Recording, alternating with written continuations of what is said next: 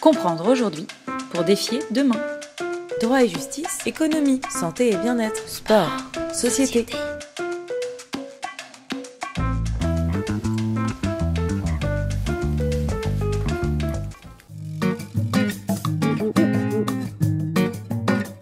On parle beaucoup aujourd'hui de l'obsolescence des métiers et des compétences.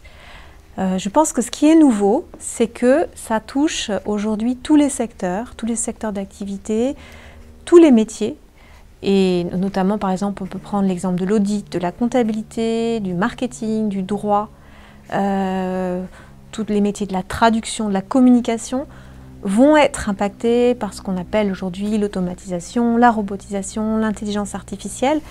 Donc aujourd'hui, on estime à peu près que d'ici 2030, en France, 5 à 6 millions d'emplois vont être touchés, donc peuvent potentiellement disparaître du fait de la robotisation. Ça ne veut pas dire que ce ne sera pas remplacé par d'autres types de métiers, mais ça veut dire que justement, il faut accompagner les personnes euh, aussi bien au niveau des entreprises que sur le marché du travail en général. Et là, c'est là qu'il y a un rôle essentiel de la formation continue pour développer leurs compétences, pour, pour euh, changer de métier éventuellement, pour pouvoir rebondir vers d'autres types d'activités euh, et de métiers.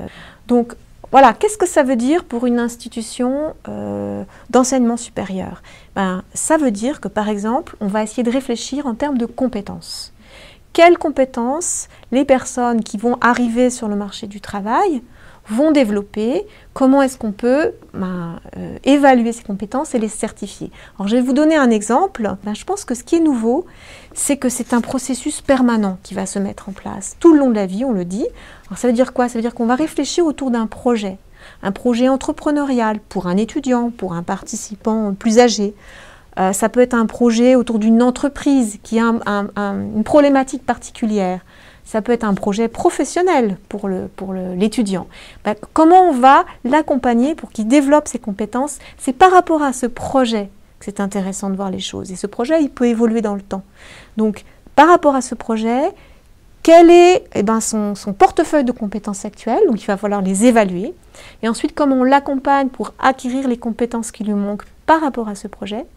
Et ensuite, comment on certifie en fait, dans un troisième temps, ben, l'acquisition de ces compétences au travers ben, soit des formations, soit même parfois de l'expérience accumulée euh, dans, des entreprises ou au niveau de, même d'associations.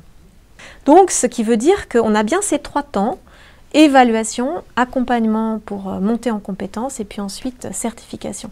Et ça, c'est quelque chose qui va se faire dans le temps, qui va se dérouler dans le temps. On peut même imaginer qu'il y a un accompagnement qui se fait sur plusieurs années.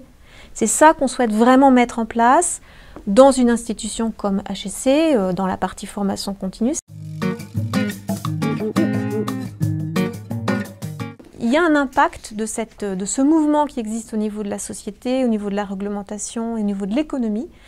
Ça va avoir un impact sur leur manière de transmettre en fait les compétences, enfin de former les personnes. Pourquoi? Parce qu'en fait, dans l'esprit euh, des universités et des écoles en général, leur mission première, c'est l'éducation première. Bon, et eh ben peut-être que justement, elles vont avoir un rôle accru euh, à jouer pour continuer à développer ses compétences tout le long de la vie, je le disais tout à l'heure. donc ça, c'est un, point clé.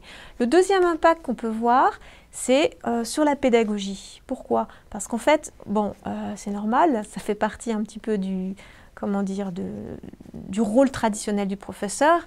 Bon, le professeur, c'est celui qui sait, d'accord?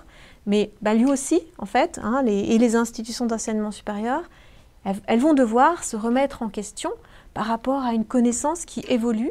Et donc, ça veut dire aussi une manière différente de transmettre ses compétences. Donc, qu'est-ce que ça veut dire? Eh bien, ça veut dire que on va pas apprendre des choses aux personnes, mais on va les, leur apprendre à apprendre, leur apprendre à évoluer. Donc, ça veut dire justement, ben, peut-être travailler sur euh, des méthodologies, euh, sur de l'analyse critique, sur euh, des manières de, sur de la communication, sur de l'argumentation, sur de la créativité. Tous ces aspects-là qui ne sont pas forcément intégré dans ce, ben, qui fait un curriculum classique, on va dire, dans une université. Donc ça, c'est donner les moyens aux personnes, dès le démarrage de leur vie professionnelle, d'évoluer. Ben, la posture du professeur va peut-être évoluer, et ça on le voit en fait déjà en formation continue, peut-être que ça va aller plus loin, jusque dans la formation première.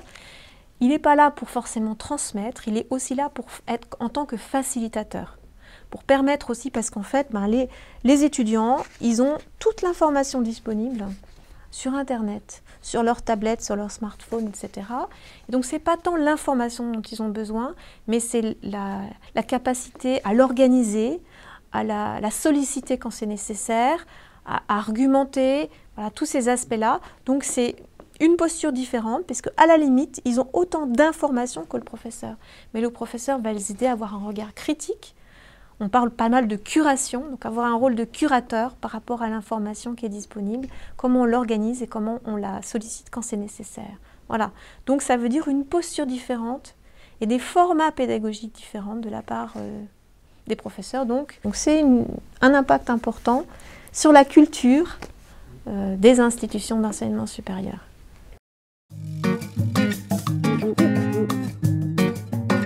Ça fait un petit moment que euh, la notion de, compétence et de certification des compétences est intégrée à, l'arsenal euh, législatif euh, autour de la formation continue. Alors ça c'est vrai en France, mais c'est vrai aussi en Europe, et, c'est un petit peu moins vrai aux États-Unis ou en Amérique du Nord en général, mais on voit que ça apparaît également dans d'autres, dans d'autres régions du monde. En tout cas, en ce qui concerne la France, c'est depuis 2002 environ qu'on a commencé à travailler sur ces sujets-là. Voilà, donc euh, ce qui est absolument central dans la loi de 2002, puis qui a été repris ensuite après, c'est vraiment à la fois la notion de compétence et la notion de certification. Alors on, parle en fait pas mal aussi de toutes les notions de compétences transversales.